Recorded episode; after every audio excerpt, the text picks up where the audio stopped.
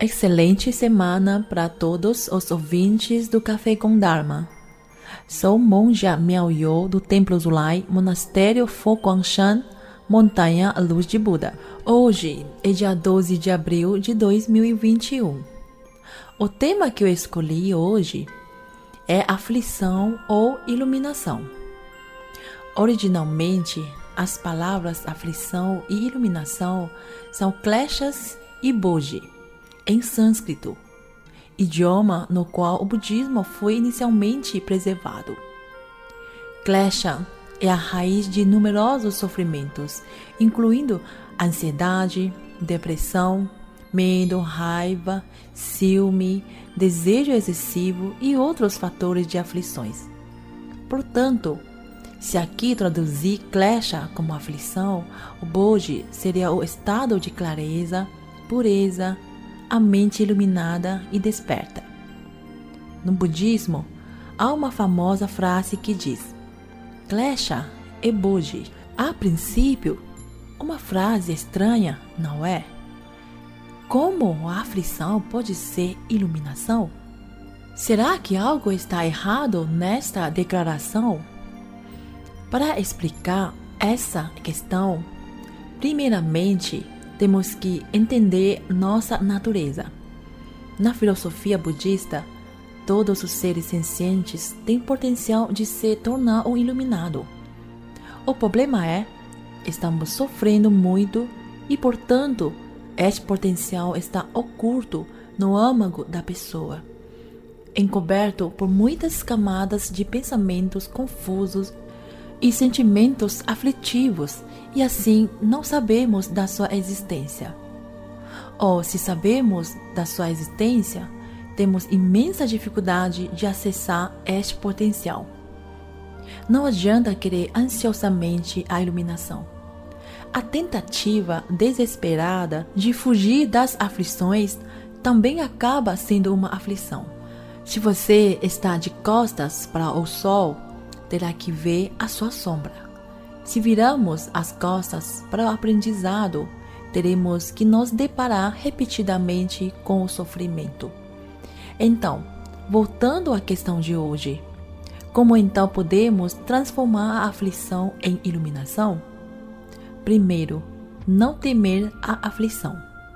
Quando maus desejos ou pensamentos excessivos surgirem em nossa mente, não deveríamos nos preocupar demais, mas sim temer o fato de ignorar a existência deles. Um exemplo: por mais saudável que sejamos, a doença nos procura. Não tema pegar doença. O importante é não ignorarmos este fato, o risco de adoecer. Em caso de sintomas de algumas moléstias, procure um médico, aumentando rapidamente a chance de cura. O pior é ficar sofrendo, mas não querer tratá-la, fingindo que nada acontece, ficando preso a um ciclo de sofrimento. Ninguém é santo. Às vezes, o pensamento errôneo nos consome. Parece que tem alguém te aconselhando. Um bom diagnóstico é requisito para a cura. Segundo, aborde a situação de forma positiva. Cada acontecimento carrega um benefício e um preço com ele. Então, se já está arcando com uma situação aflitiva, por que não tirar o máximo valor dela? Por exemplo, você não foi aprovado em uma avaliação ou prova. O que será que aconteceu? Faltou o quê? Conhecimento, dedicação ou atitude. Se a reprovação já é um fato de verdade, não adianta lamentar todos os dias por isso. A lamentação não altera notas. Não fique remoendo. A reprovação já foi o preço da falta de algo. Não precisa adicionar tristeza e revolta, aumentando o custo emocional ligado a este fato. Seja honesto consigo. Estude mais para melhorar seus conhecimentos da área que escolheu atuar.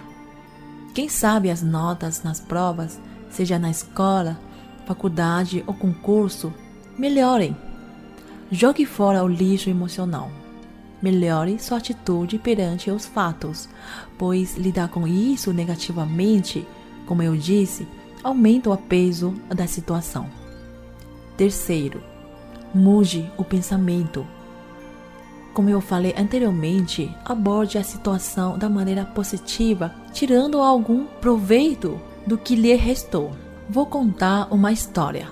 No passado distante, havia uma senhora chorona. Ela tinha duas filhas. Uma vendia guarda-chuva e a caçula vendia macarrão. Quando chovia, a senhora chorona chorava porque a caçula não podia secar o macarrão para vender. Mas quando fazia calor, ela chorava também, porque a outra filha não venderia sequer um simples guarda-chuva. Certa vez, um sábio aconselhou dizendo: Quando fizer calor, pense na filha caçula secando o macarrão para vender. Mas se chover, pense na filha mais velha vendendo guarda-chuva. Assim, na chuva ou no sol, você sempre terá razão para estar feliz. Não importa a situação, todos os dias serão favoráveis para alguma coisa. É importante reconhecer que aflição e iluminação são como duas faces da mesma moeda. Claridade e escuridão fazem parte dos dias. Os dois lados da vida aparecem juntos depende apenas de como você vai encará-los e aproveitá-los. A flor de lótus é tão linda e pura, mas ela nasceu na água lamacenta. Uma manga, quando ainda verde, é azeda, mas esta manga verde, quando amadurecer, será doce. É questão de tempo e condição que as coisas mudem. O budismo quer que a gente mude nosso pensamento errôneo, transformando aflição em iluminação. Mas, se não praticar desapego da vontade de se iluminar, aí a ansiedade vai devorá-lo.